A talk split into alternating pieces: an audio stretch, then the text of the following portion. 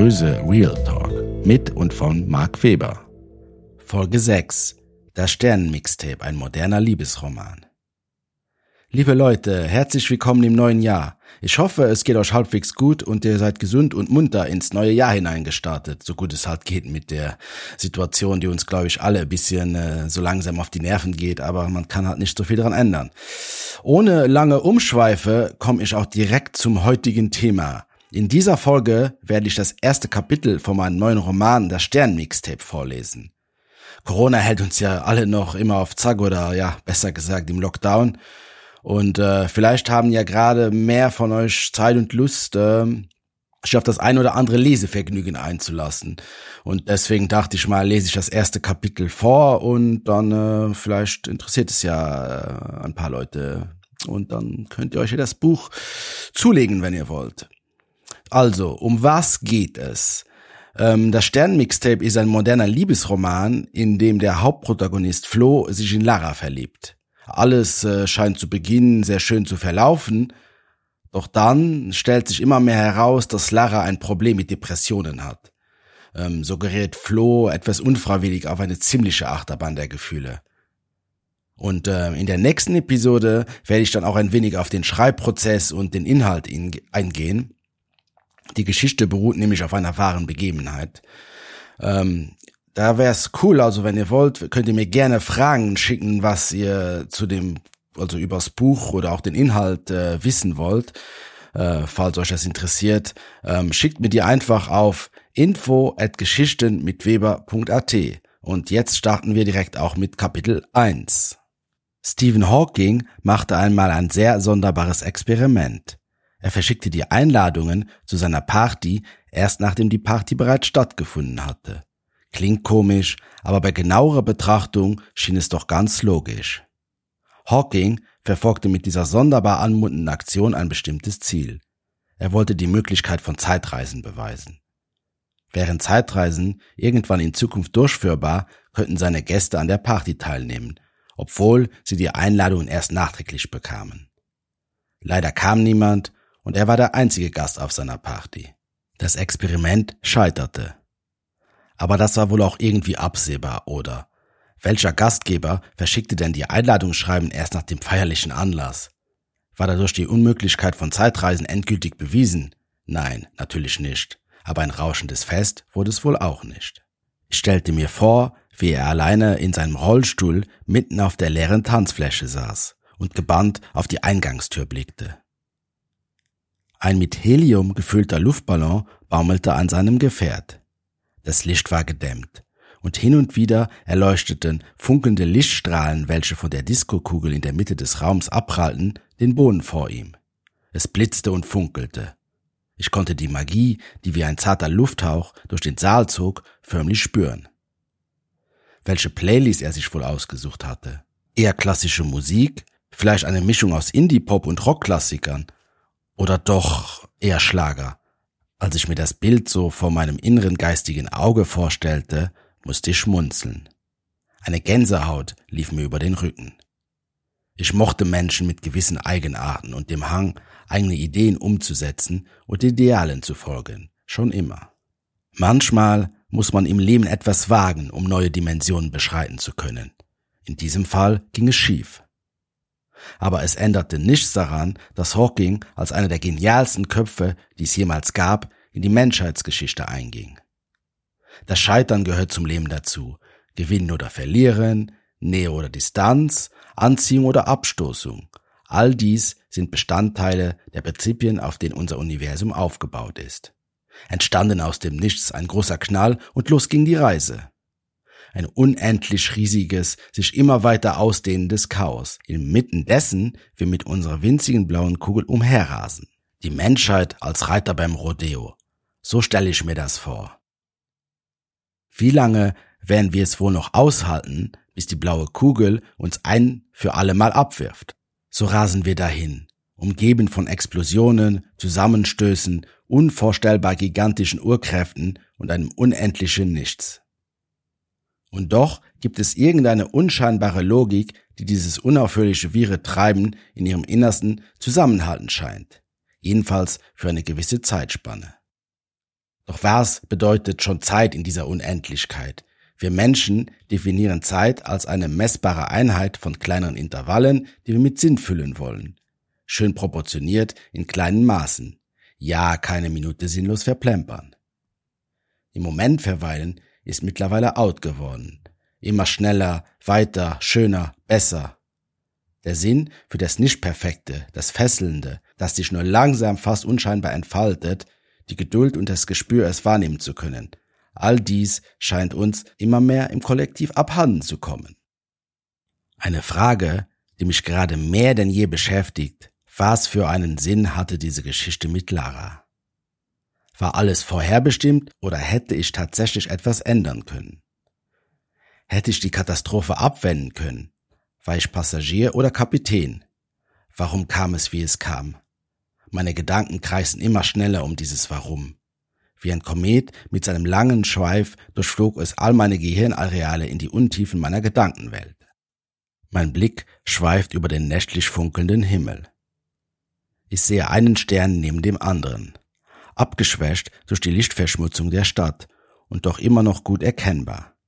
Ich fühle mich wie ein Astronaut, der kurz vor dem Start zu der ersten bemannten Mars-Mission sein Leben nochmal vorbeiziehen lässt. Vor meinem inneren Auge spielt sich ab, wie ich alles und jeden zurücklassen muss. Es ist eine Mission ohne Rückkehr. Ich stelle mir vor, wie so ein Abschied wohl wäre. Man stellt sich in den Dienst der Menschen, die man liebt. Die Rakete startet und man wird vielleicht für immer als winziges brennendes Teil in diesem unendlichen schwarzen und doch so schön funkelnden Nichts verschwinden. Funksprüche aus der Vergangenheit wären die letzten persönlichen menschlichen Relikte, die von einem übrig bleiben würden. Ich intensiviere meinen Blick und fixiere einen hellen Punkt am nächtlichen Sternenhimmel, an dem ich unseren tapferen Astronauten reisen wähne wie ein sich fortwährend veränderndes Gemälde und doch so beständig erbietet sich dieses funkelnde Schauspiel der Sterne den Menschen und Tieren schon seit Äonen von Jahren. Spezies um Spezies und Generation um Generation erblickte das Leben und verschwand wieder unter diesem mächtigen Dach. So faszinierend der Anblick auch zu sein vermag, in diesem Moment verspüre ich eine heftige innere Unruhe. Das Universum verwehrt mir ein Gefühl der Geborgenheit. Ein Gefühl, nach dem ich mich sehne, seit ich Lara das letzte Mal umarmt habe. Diese Frau, die meine Gedankenwelt die vergangenen Monate so auf den Kopf stellte.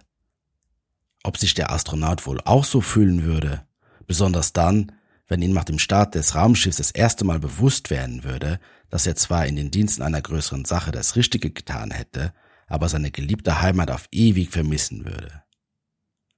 Seine Gefühle würden sich zwar mit Sicherheit im Laufe der Zeit abschwächen, das Vermissen würde weniger werden, aber die Erinnerungen würden nie vollends verblassen und so für immer die Sehnsucht am Lodern halten. Wahre Liebe kann nicht sterben.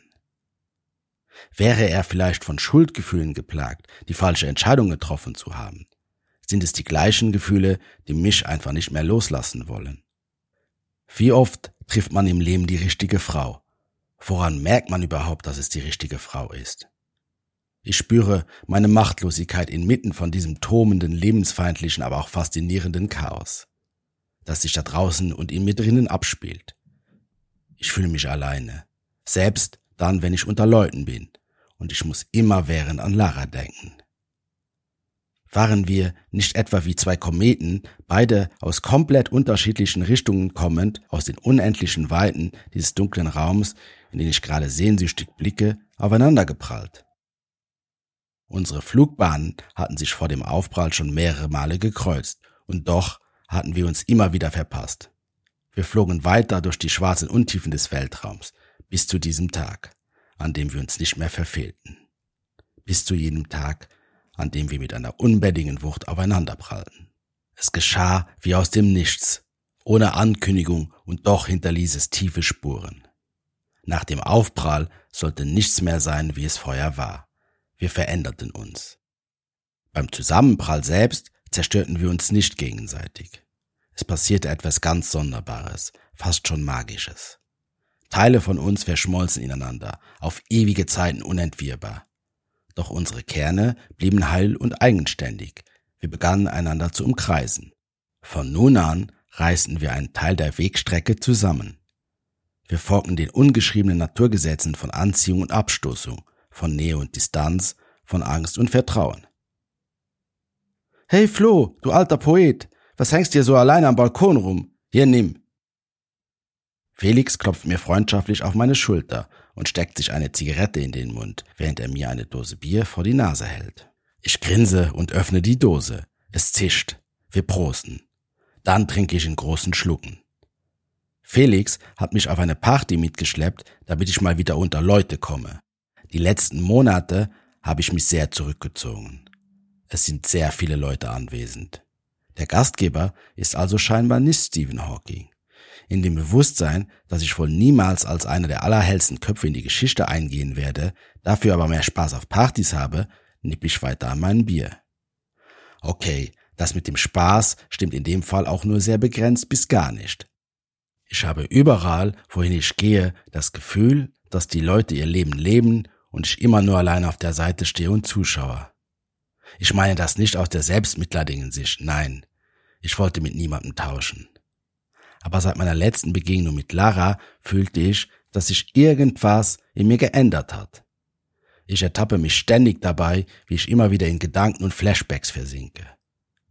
Auch wenn ich nicht ganz so intelligent wie Stephen Hawking bin, interessieren mich die großen Lebensfragen schon seit ich denken kann. Mich begeistert es, Lebenssituationen unter dem Brennglas der sozialen Lupe zu betrachten aber genauso mag ich den Blick für das große Ganze, so als würde ich irgendwo da draußen im Weltraum schweben und auf unsere Milchstraße hinunterblicken. Dann sind meine Gedanken schon wieder bei ihr. Mittlerweile ist schon ein Jahr vergangen, und doch lässt mich Lara noch immer nicht los. Diese Frau, die für mich eine Welt bedeuten konnte und es wohl immer noch tut. Ich spüre, dass diese Verbindung niemals wieder komplett verschwinden wird. Das macht mir Angst. Es macht mir Angst, weil es mich traurig macht. Ich muss seufzen. Ich spüre die Wärme der lauen Herbstnacht auf meiner Haut und rieche Zigarettenrauch. Auf dem kleinen Balkon steht eine Gruppe Raucher um mich herum. Ich rauche nicht. Die Leute sind laut, sie lachen, diskutieren und albern herum. Doch dies dringt nur sehr abgedämpft zu mir hindurch. Ich fühle mich wie in Trance. So, als würde mein Körper zwar auf dem Balkon stehen, aber mein Geist irgendwo im Weltraum herumschwirren.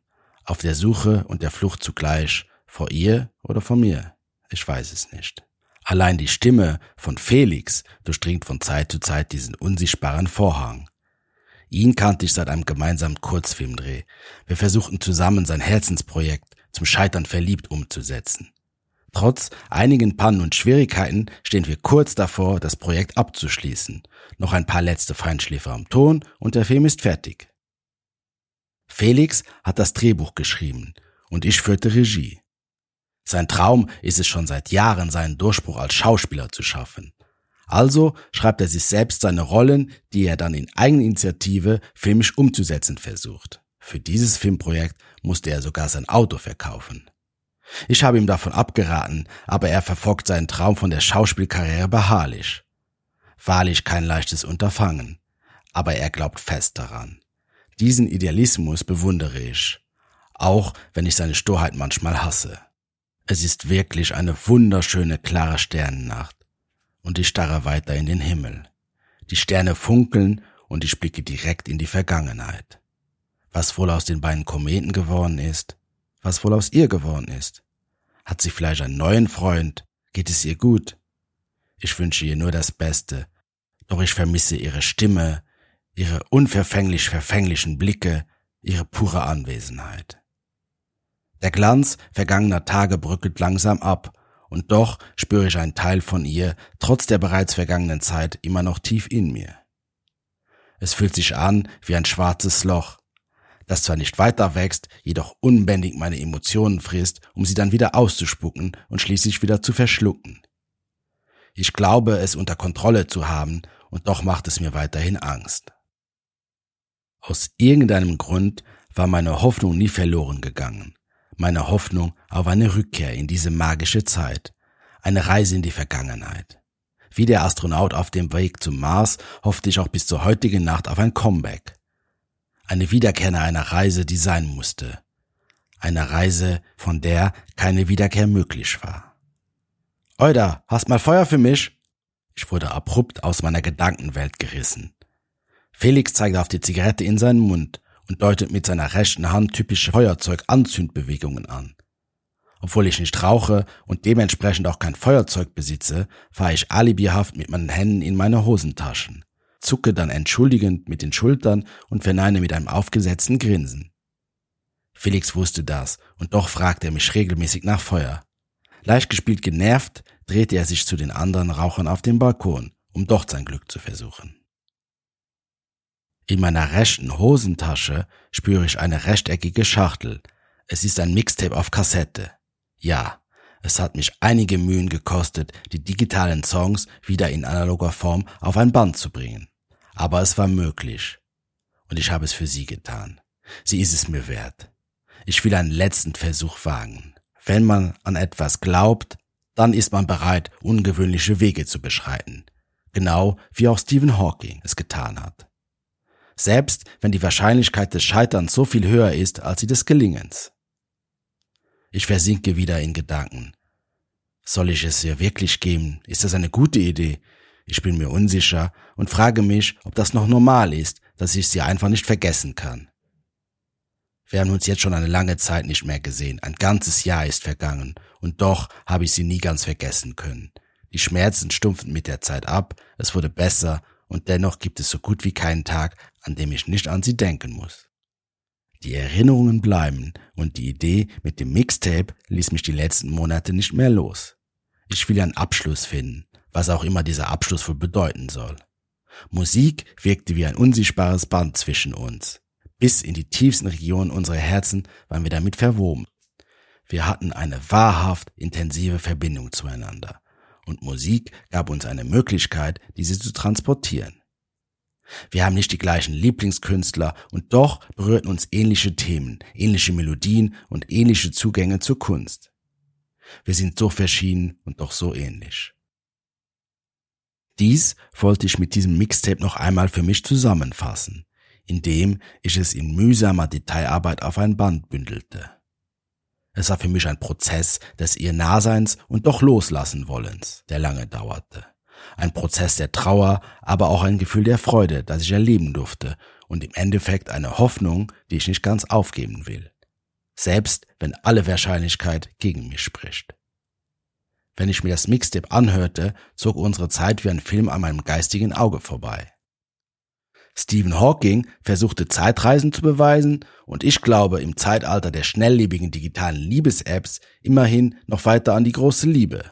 So gesehen ist mein Mixtape auf Band wohl so etwas wie ein Versuch, gegen die Schnelllebigkeit von Tinder anzukommen.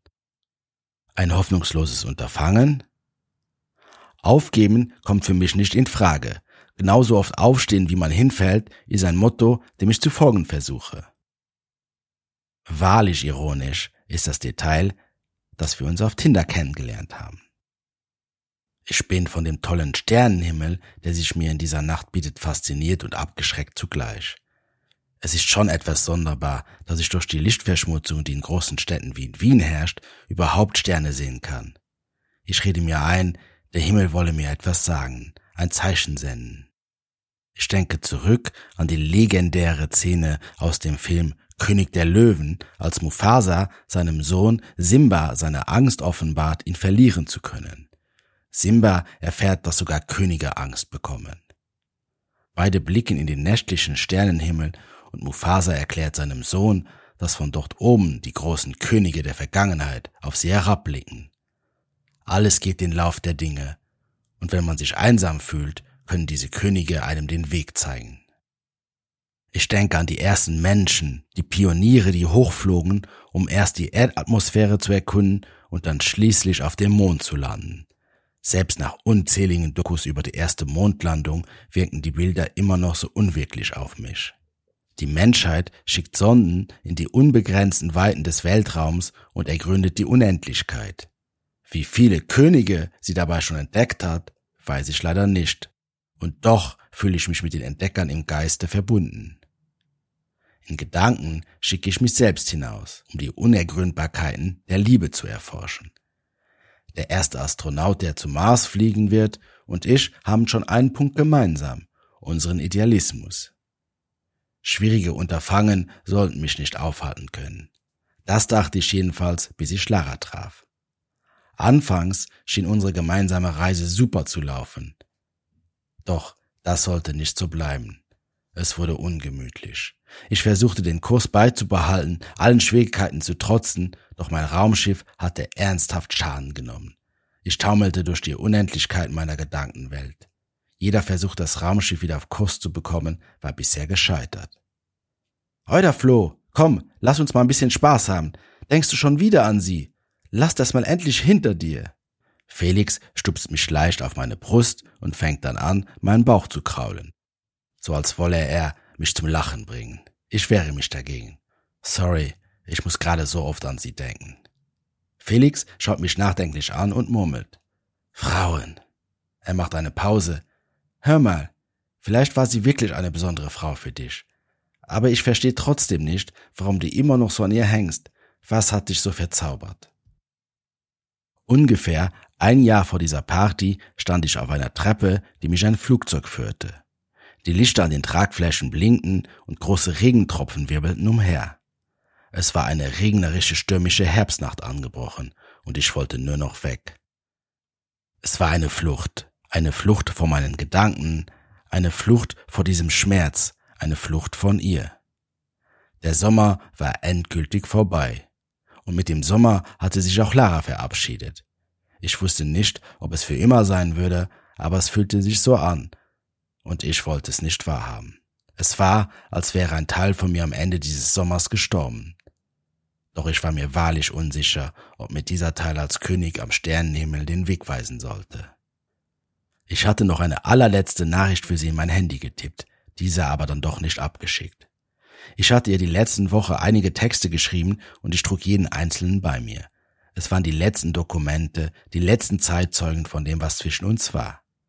Ich wollte ein Stück von ihr bei mir haben, auch wenn ich wusste, dass es mich noch mehr verletzen könnte. Ich hatte schon ein paar Frauen in meinem Leben kennengelernt, aber dieses Mal war es wirklich etwas ganz Besonderes. Diese Verbundenheit, diese Purheit, diese emotionale Stärke, das war einfach so einzigartig. Es tat weh, der Regen prasselte auf meinem Kopf und mir war nach Weinen zumute. Durchnässt betrat ich das Flugzeug und grüßte die Stewardess, die mit einem freundlichen Lächeln die Passagiere empfing. Mir sollte kalt sein, doch ich spürte mich nicht. Die Außenwelt fühlte sich stumpf und unwirklich an. Aus Höflichkeit erwiderte ich auch ein kurzes gezwungenes Lächeln. Es war kein großes Flugzeug, doch ich hoffte, eine Sitzreihe für mich alleine zu haben. Mein Plan war es, in meine Heimat nach Luxemburg zu fliegen. Ich lebte schon seit einigen Jahren in Wien, aber in Krisenzeiten wie diesen half es mir, eine kleine Auszeit zu nehmen. Dann flog ich ganz gerne zu meiner Familie und zu Freunden aus Kindertagen. Umgeben von Tieren und Landluft konnte ich immer noch am besten abschalten, obwohl in mir der Drang nach Abenteuern in der Großstadt schlummerte und ich mich viel mit den großen Lebensfragen beschäftigte, so war ich doch irgendwie der Provinz verschrieben. Diese Freiheit, etwas Landluft zu schnuppern, nahm ich mir so oft ich konnte. Ich hatte im Moment keine beruflichen Verpflichtungen und war sehr dankbar, unter diesen Umständen leben zu dürfen. Wie das Schicksal manchmal so unerwartet die beruflichen Lebenswege verändern kann, durfte ich vor zwei Jahren erfahren. An sich versuchte ich schon seit Jahren mit kleinen Aufträgen als Videoprozent Fuß zu fassen. Es gelang mir auch so halbwegs, mich mit kleinen Werbeaufträgen über Wasser zu halten, aber es befriedigte mich ganz und gar nicht. Ich wollte das Leben verfilmen, die Geschichten, die das Leben schrieb. Und so hatte ich begonnen, ein Buch zu schreiben. Der Titel lautete Notausgang Tinder. Und es ging dabei um einen jungen Mann, der auf der Suche nach der Liebe in total absurde Online-Dating-Abenteuer hineinschlitterte. Darin Kurzgeschichten und Drehbücher für Kurzfilme zu verfassen, hatte ich schon etwas Übung. Aber das war mein erster echter Roman. Ich hatte keinen Verlag gefunden und so beschloss ich ihn einfach selbst zu veröffentlichen. Das Buch schien einigen Leuten zu gefallen. Es traf wohl auch einen gewissen Zeitnerv und es erfüllte mich mit Stolz. Eines Tages bekam ich unerwarteterweise eine Anfrage eines Filmproduzenten. Er wollte sich die Rechte am Buch sichern dies haute mich erst einmal komplett vom Hocker. Besonders als ich die Summe erfuhr, die er mir bot. Okay, ausgesorgt hätte ich damit bei weitem nicht, aber die nächsten ein bis zwei Jahre konnte ich beruhigt leben und an neuen Ideen feilen. Zudem war es ein riesiger Schritt in die Filmbranche für mich. Ohne zu überlegen, nahm ich das Angebot an. Die Filmarbeiten dauerten noch an, aber der Film sollte kommenden Sommer in die Kinos kommen.